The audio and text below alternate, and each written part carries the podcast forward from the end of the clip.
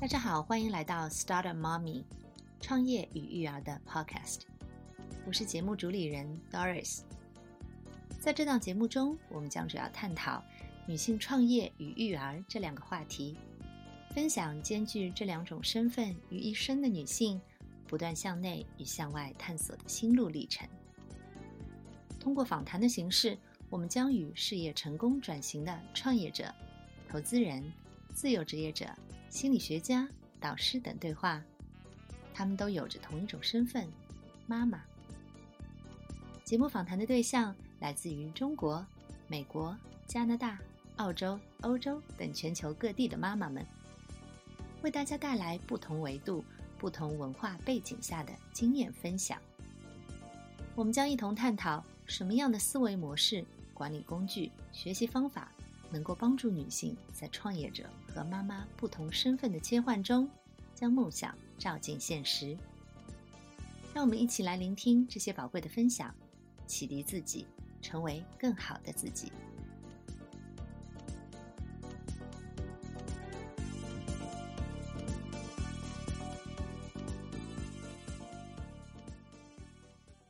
Hello，大家好，欢迎大家来到这一期的 Podcast。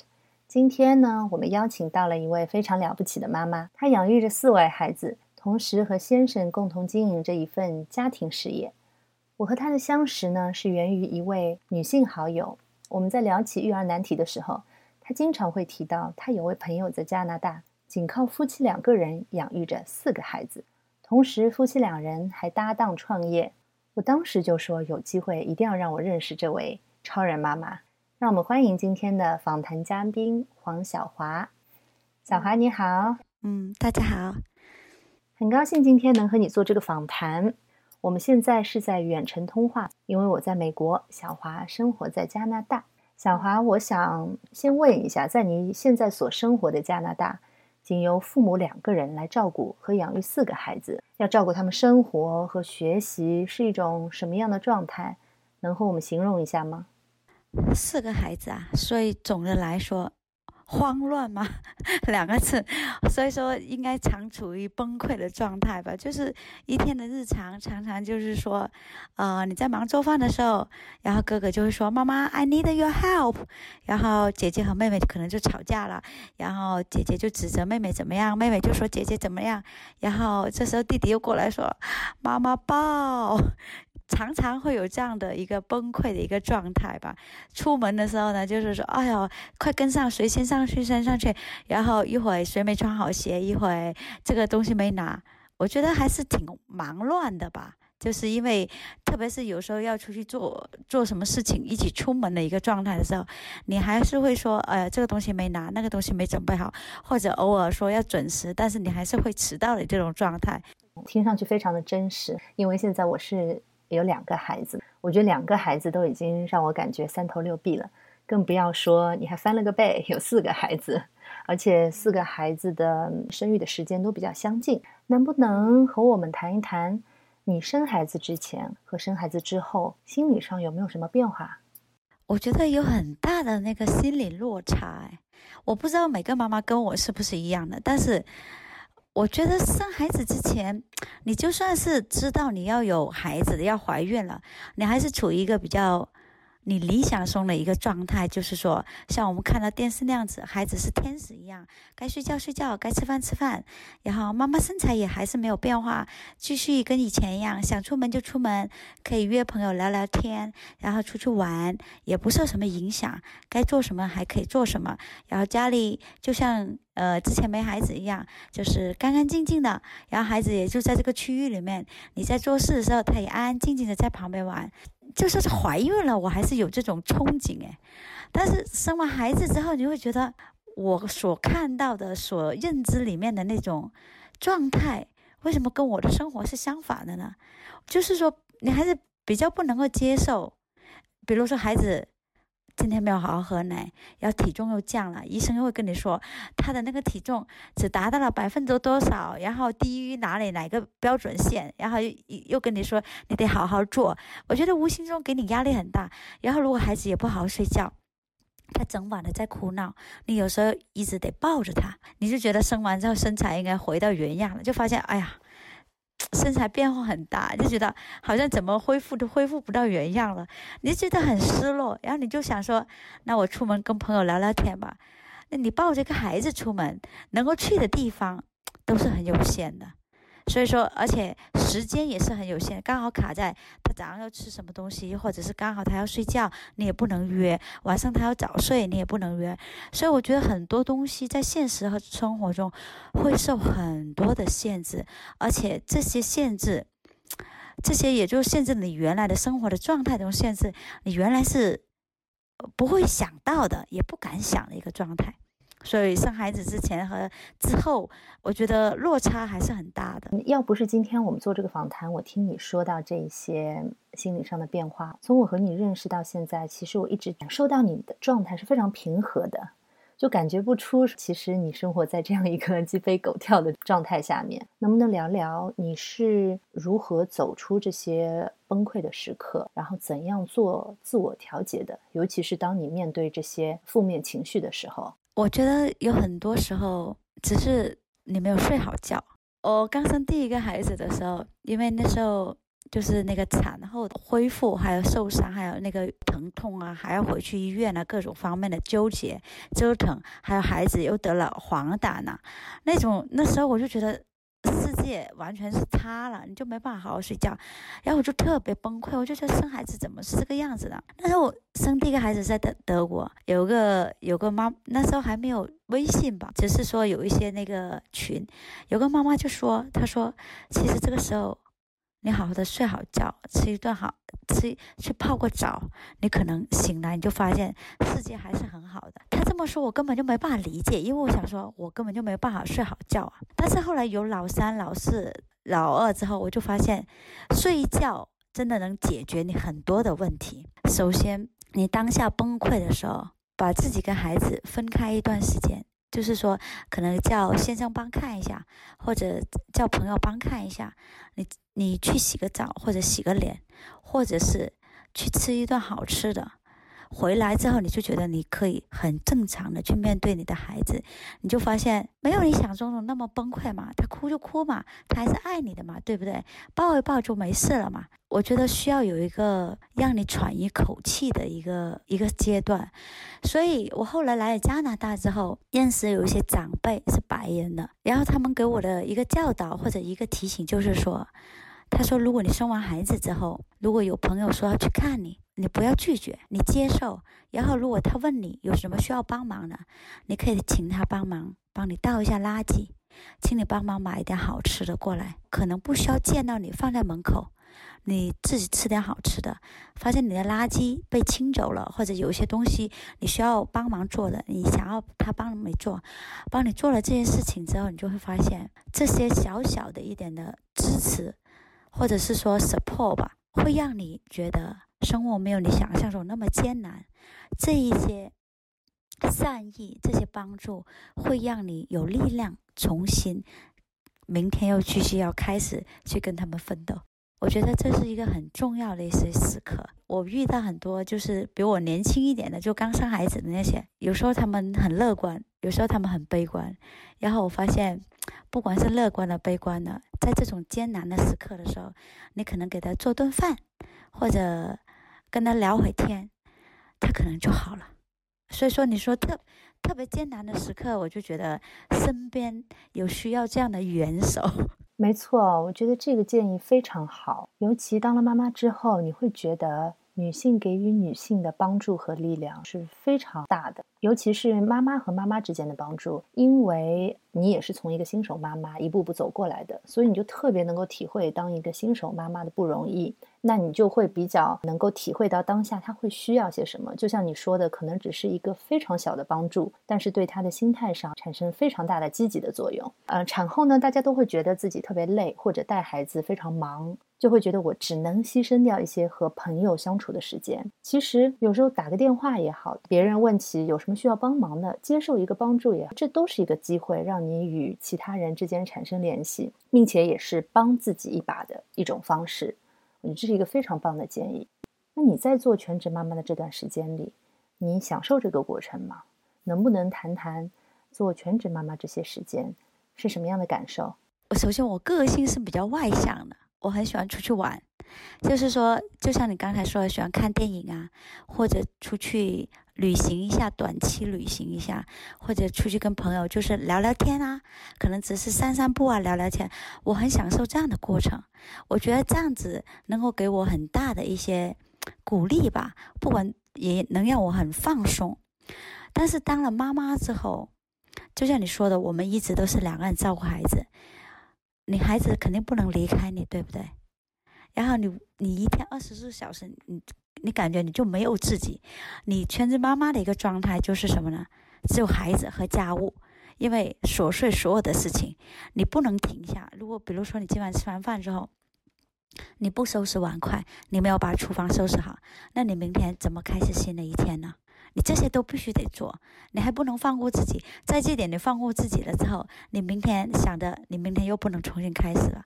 所以我就觉得，全职妈妈最大的一个最大的一个压力就是说，孩子离不开你，以及你无时无刻都有事情在做，给你，而且很多很多这样的事情的话是没有成就感的。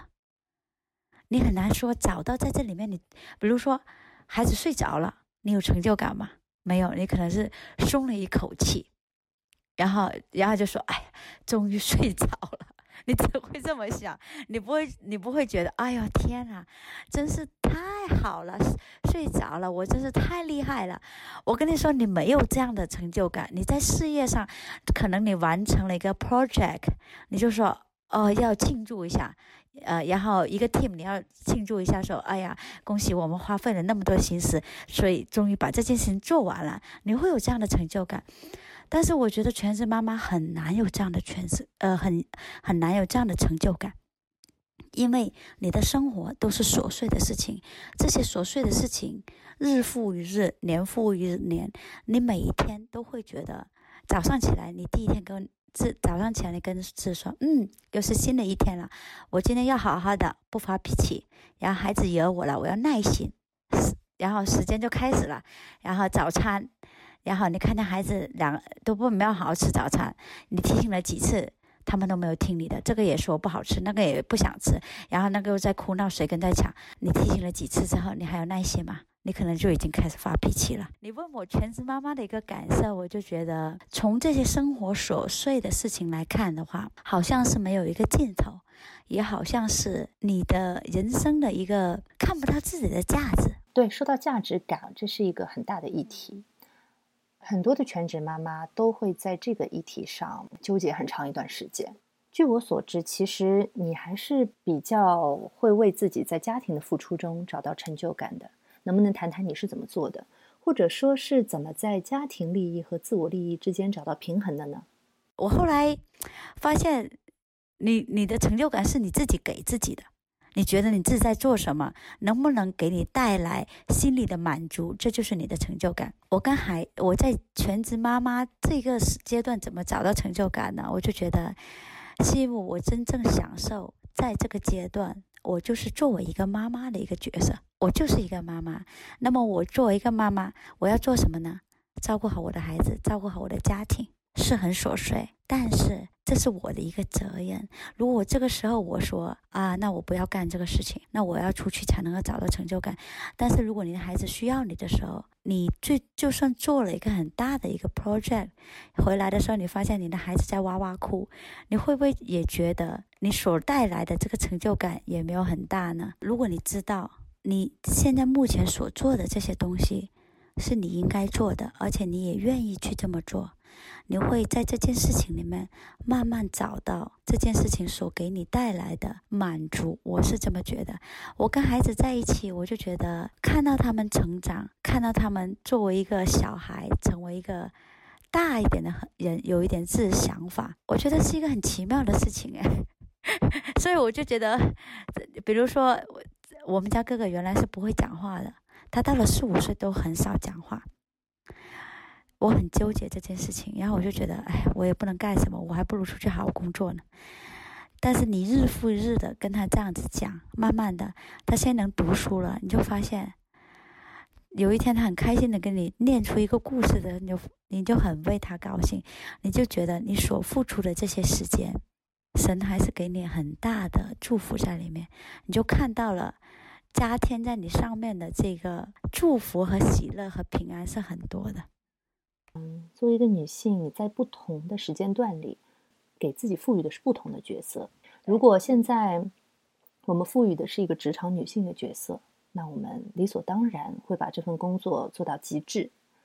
如果说你现在认为你妈妈的这个角色是最为重要的，那就心甘情愿的把妈妈这个角色做好。其实每一个角色中，你都是非常有成就感的，因为成就感本身就是，因为你做什么，它都会有一个成果。这个成果不一定说你要在别人身上体现出来，不是说你孩子做的多优秀，这才叫成果。其实这个成果有时候是你自己的一种成长，在这个过程中，从不会去照顾一个这样的小生命，到你后面可以把照顾孩子啊、照顾家庭的这些事情安排的非常有序，我觉得这些都是一种成就感，一个成长。如果你认可你现在所扮演的这个角色，而且你知道这个角色是你这段时间内所需要的，那就去好好享受它。说到这个，在扮演好这个角色的过程当中啊，你其实比别人的挑战更多。应该说，有些家庭一个孩子啊，两个孩子啊，过了两年，父母其实可以稍微喘口气，孩子也大一些了。那你一下养育了四个孩子，能不能说说养育那么多孩子？最大的挑战和最大的收获分别是什么呢？我觉得最大的挑战就是，如果你只有一个孩子的时候，你只可能只需要面对只有一个孩子的一个需求；但是如果你有不同几个孩子的时候，每个孩子都有不一样的一个需求，所以这是一个，而且你可能有时候要同时去面对。比如说，如果如果你只有一个孩子的时候，他长大了，他这些阶段慢慢过去了，你每在不同的阶段，你都去面对，过去了就过去了。但是如果你有多几个孩子，你就要同一时间面对一个不同的阶段。比如说，现在哥哥他可能要问很多不一样的东西，就说为什么是这个样子的，然后呃，他要寻求一个答案。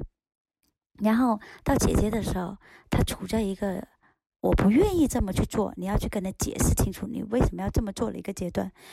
到了妹妹的时候，他就不理解说你为什么不能好好陪他，你还要陪弟弟的一个状态，需要一个就是说呃一个那个安全感的时候。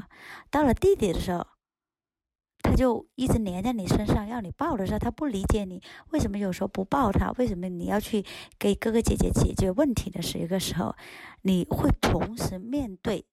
这样的一个四个不同的一个需求，这是一个很大的一个挑战。你能，你你你这个时候怎么面对？你说马上停下来，让我一一来面对吗？让我你你们排队来嘛？你觉得是部队的一个纪纪律的一个训练吗？你觉得他们可以做得到吗？肯定就不行。弟弟该哭还是哭，妹妹该闹还是闹，哥姐姐不爽还是不爽，哥哥。他郁闷还是郁闷？就同时出现的时候，你应该先做哪一个？我觉得这是对我来说一个最大的一个挑战。嗯，那最大的收获是什么呢？最大的收获也是每个孩子他都会给你不一样的惊喜。比如说，哥哥他不怎么会说话，然后。做事好像有点慢慢的，focus 也没有那么 focus，但是你会看到哥哥很善良，你让他做这件事情，他就会马上听你的就去做，然后你就觉得哎呀，好感恩哥哥，真是一个哥哥。姐姐的话，你就会发现，哎，他真的很难教，而且常常不听你的话。但是他很 sweet，他会动不动就说：“妈妈，我最爱你了，我最爱你做我妈妈了。”然后你就说，然后你觉得好甜美。然后，那个妹妹，妹妹她比较娇气，但是呢，他会冲你甜甜的一笑，说：“妈妈，我今天做了一些什么事情？怎么怎么样？你看呢？虽然娇气，然后冲你甜甜一笑，说：妈妈，给我一个 hug。然后你就觉得，哎呀。”也好满足。弟弟的话，他现在处于一个就是说，呃，有时候才两岁嘛，很玩闹的时候。他两岁的孩子，他最用他最真诚的眼神看着你，最需要你的时候，你就觉得你被需要的那个感觉又被满足了。所以你从这一点看的话，最大的收获就是，从四个孩子给你不同的惊喜之后，你就觉得，哎呀，生活真的是太甜美了。那我了解到，除了对孩子生活上的照顾，其实你的四个孩子你是安排他们 homeschool 的，就是家庭学校。能不能分享一下这个家庭学校你践行到现在多久了？你觉得效果如何？有没有达到你的预期呢？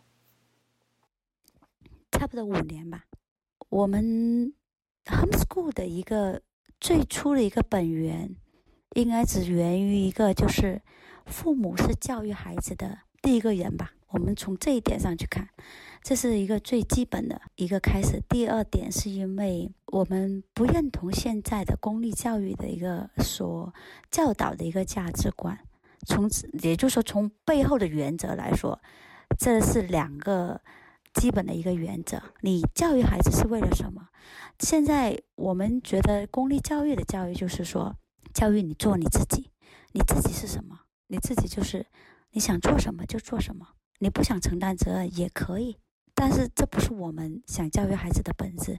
所以说，基于这种种有基本的原则，也有我们看到一个具体的很多的例子，我就是说措施我们不认同的，所以我们就 homeschool 了。还有另外一个就是。现在哥哥姐姐他们都会说话了嘛，就是经常有时候说一些很负面的一些话。有时候我们会，如果他在学校的话，我会在想，我根本就不知道他有没有说过这句话，我也不知道他会不会说这句话。但是他在我身边，我可以及时的纠正说这句话不应该。或者比如说他骂了妹妹，我就跟他说，你我们都说爱你的妹妹是怎样爱的？爱就是说你不要 be angry，就不要对你妹妹生气。也不要说不跟他玩，这这不是爱他，爱他就是好好跟他玩，be kind。你可以及时的这么说，我就觉得你会看到，起码他在你的眼界之下，这些事情他的态度是怎么样的，看到他一个人内在的一个塑塑造起来的一个就道德的一个标准，你可以告诉他。据我所知，孩子们的父亲其实在养育孩子的过程中，也给予了你不少的支持。那你是如何让孩子的父亲和你共同来承担和分担这份艰巨的任务的呢？如果讲到爸爸怎么承担的话，我就觉得先从爸爸这个人是什么样的人去讲一下。我们家爸爸一直都在读书，对不对？嗯，读书很厉害，是不是？在生活上是一个什么样的人呢？说不能自理，好像有点夸张。但是呢，我，但是我觉我们家爸爸应该是需要别人照顾他的人。不太知道给别人提供帮助的一个人，不管是在情绪上还是在实际的行动上，他不怎么有这个意识去做这个事情。从这一点上来说，你说，比如说我们生完孩子，他该怎么样还是怎么样？该上班上班，该做什么上做什么？就是看到我在旁边很挣扎、很痛苦，他也很纠结，但是。他不知道怎么能够帮到你，但是慢慢的后来我们生了老二之后，他帮我做月子餐，然后他觉得那个最能够帮助到我。到我生老三的时候，他也是照顾我月子餐。我觉得这一个转变的一个过程，其实就是他慢慢学会承担的一个过程。所以说，怎么驯服他的，或者怎么让他一起承担，两个人都必须意识得到，一个家庭是由爸爸妈妈、丈夫和妻子一起共同的一个共同体。所以说，爸爸的角色是怎么样子的，他必须要清楚。如果他不清楚，你要告诉他。而且如果你告诉他，他也不明白，你要真的是在生活上，要慢慢的跟他说。而且在旁边的一个 community，就是说你的朋友圈里面，你的朋友圈，大家爸爸是怎么做的，弟兄都是怎么做的，作为丈夫是怎么做的，每天这样日复一日的一个学习，一个看得到，他会慢慢。意识得到他在家庭中所需要承担的责任是什么东西。如果他一时没有能够感受得到，你要常常在实际生活中告诉他，我们可以怎么样，或者你可以怎么样子。所以我觉得我们现在我们家爸爸很有 sense，就是说知道这个时候我需要帮忙。比如说，今天晚上我跟你要聊天了，本来我要出去买菜的，他说不用你去买，我带着孩子们去买。他说你好好做一下准备，既然要做这件事情，你就好好去做。以前如果说我要去买菜，他说哦，那你去买吧，你觉得不累就去买吧。但是他现在不会这样，他现在会觉得哦，我要给留预留你自己准备的一个时间，让妈妈更轻松一点，这样子，呃，妈妈累的时候，我要承担起来。我因为我累的时候，妈妈也在承担很多的东西，做到一个相互搭配的一个过程，真的是十年的时间。我觉得我们现在有孩子十年了，哥哥十岁了。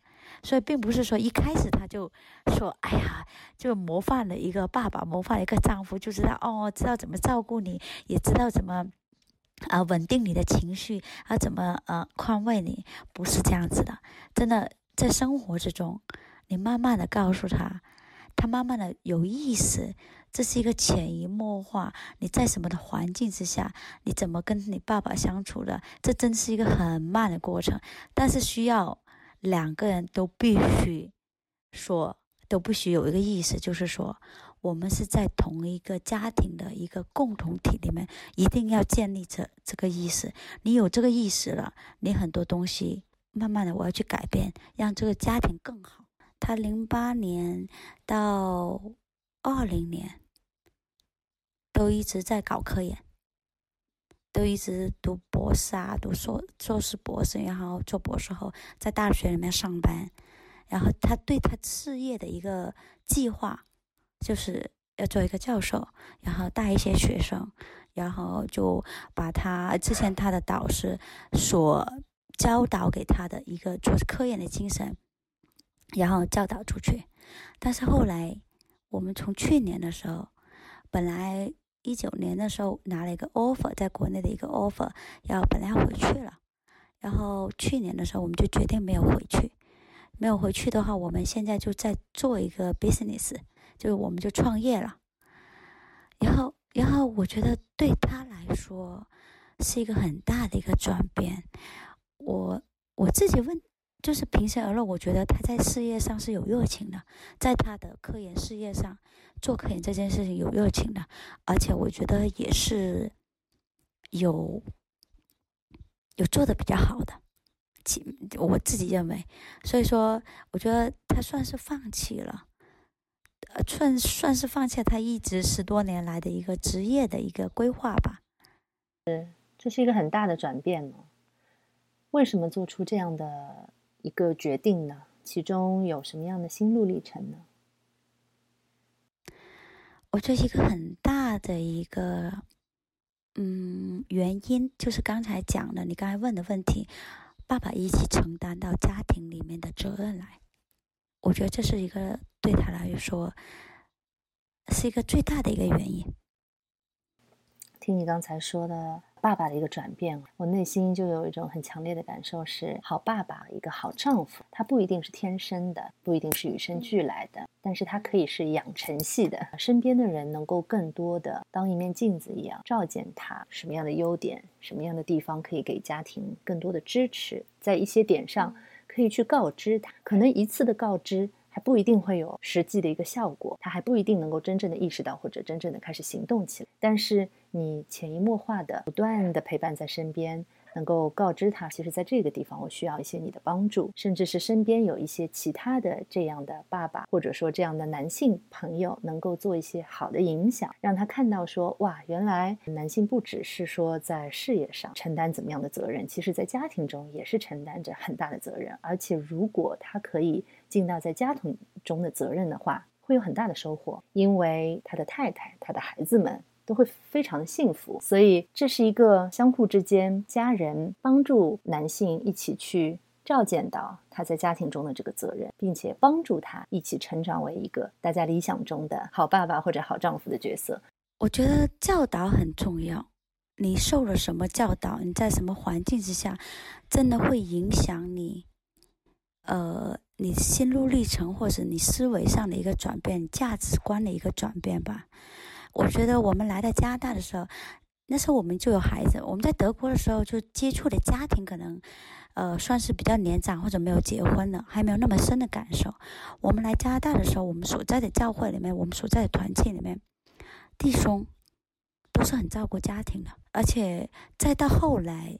我们呃看到的那些长辈们，就比我们年长十来岁或者，呃，就是孩子已经上大学的，他们的家庭对家庭的一个照顾，对孩子的教育，对妻子的一个爱护，然后就是勤勤恳恳的就做他该做的，就承担起自己该承担的责任。我觉得给了我们很大的影响。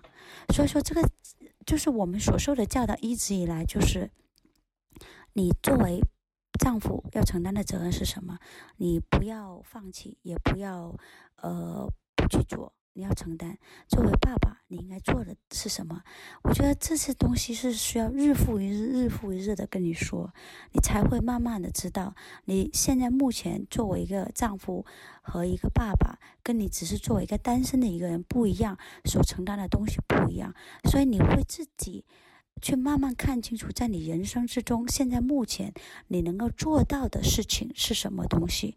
你会好好的做。就像我，就像他，你说他的心路历程，我说了很大一个原因是因为因着家庭。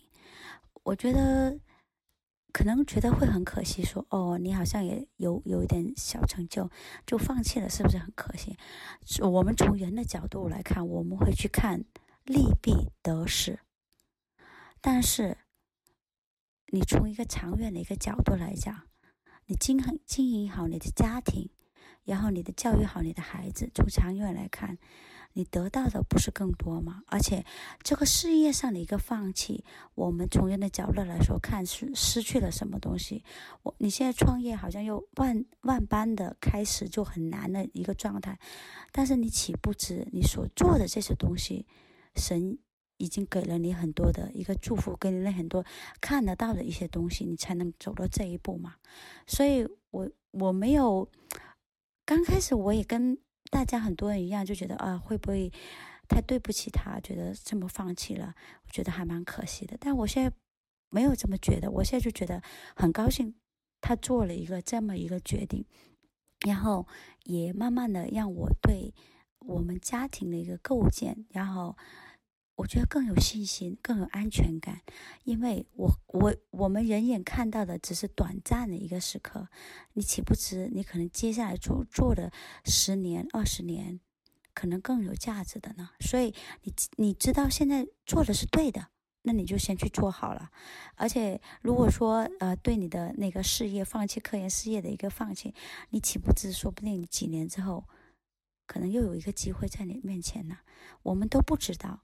所以说，我就觉得他一个很大的一个转变，就是说，如果我要是放下，那就放下，放下我现在做我能够做的。我觉得这是一个很大的一个承担责任的一个很大的一个改变。我很感谢，也很感恩他做了这个决定。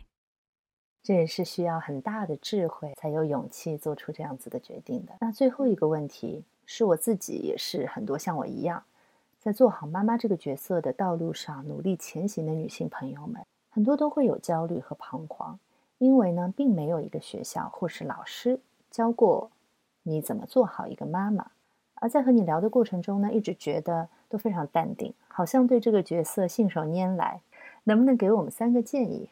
让各位妈妈们在这条路上走得更加从容自信。我觉得没有太多的建议，只能说分享我的一些想法，我自己目前到达的一些想法。我觉得首先第一个，不管你处于什么样的状况，不要一直往回看，不要一直想着自己错失的东西，不要想太多以前。我是怎么快乐，怎么过得舒服，或者是不要想的太多别人的快乐的一个生活。如果你一直这么想，你会一直在错失。因为我我刚才说了，我就觉得我们生活压力环境还是挺大的。就像我们只是在北美，我们不在国内，但是有时候你看到国内的那些朋友的他们，呃。又这样又那样又这样那样，或者周边的朋友的，比如说他孩子又这样那样那样的，你真的会有压力，你就会觉得，嗯，他日子过得怎么那么轻松？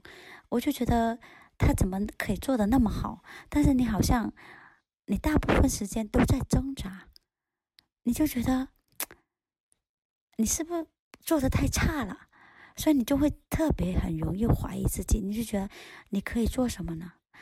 我我有过一年，可能是生完姐姐吧，那时候我心里状态很不好。我有一天回家的路上，晚上不记得出去做什么事情了，我开车回家，我在回家的半路我就泪流满面，就很难过，很失落。我就觉得有了孩子之后，我好像错失了很多东西，而且现在好像妈妈也没做好，孩子好像也没有带好。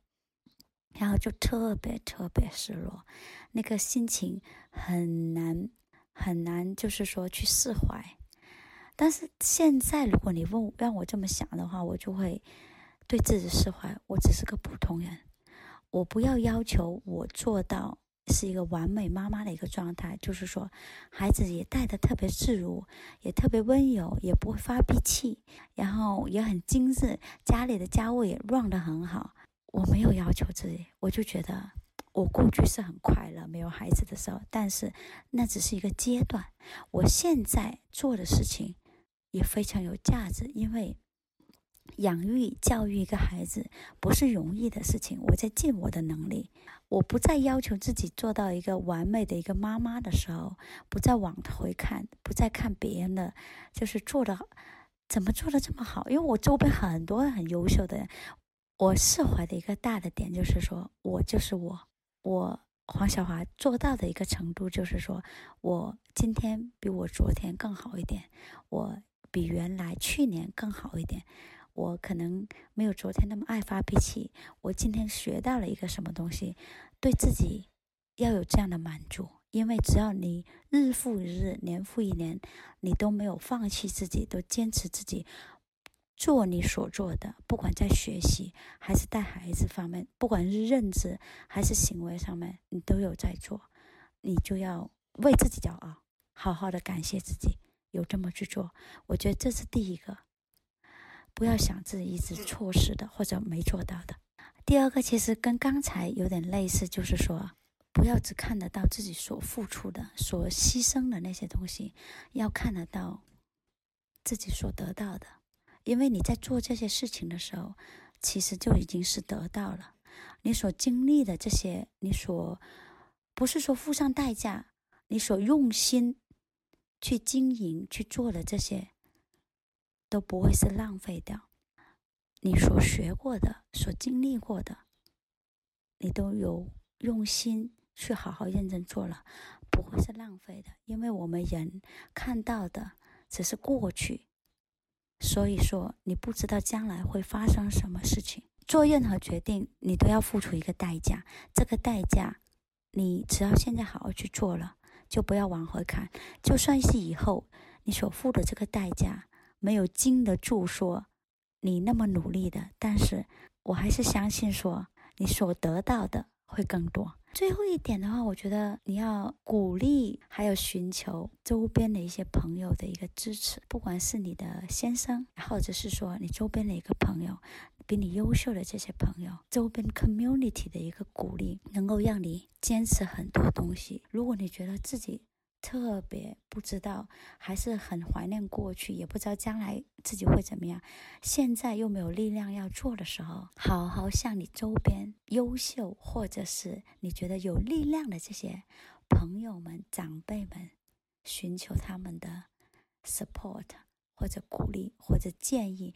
你多跟他们在一起，多聊天或者多学习，我觉得会让你生命很多的。思想或者是不爽或者委屈，慢慢的放下，而让你更能够心平静以及有力量的去过好你每一天的生活。你只要把今天过好了，你一天一天过去，你慢慢的很多东西你自然的就建立起来了。所以我就觉得，不管是你在美国也好，我在加拿大也好，或在国内也好，慢慢培养起自己坚持，以及周边的这些朋友的这些鼓励，坚持去做一件事情，你做的时候都就已经是收获。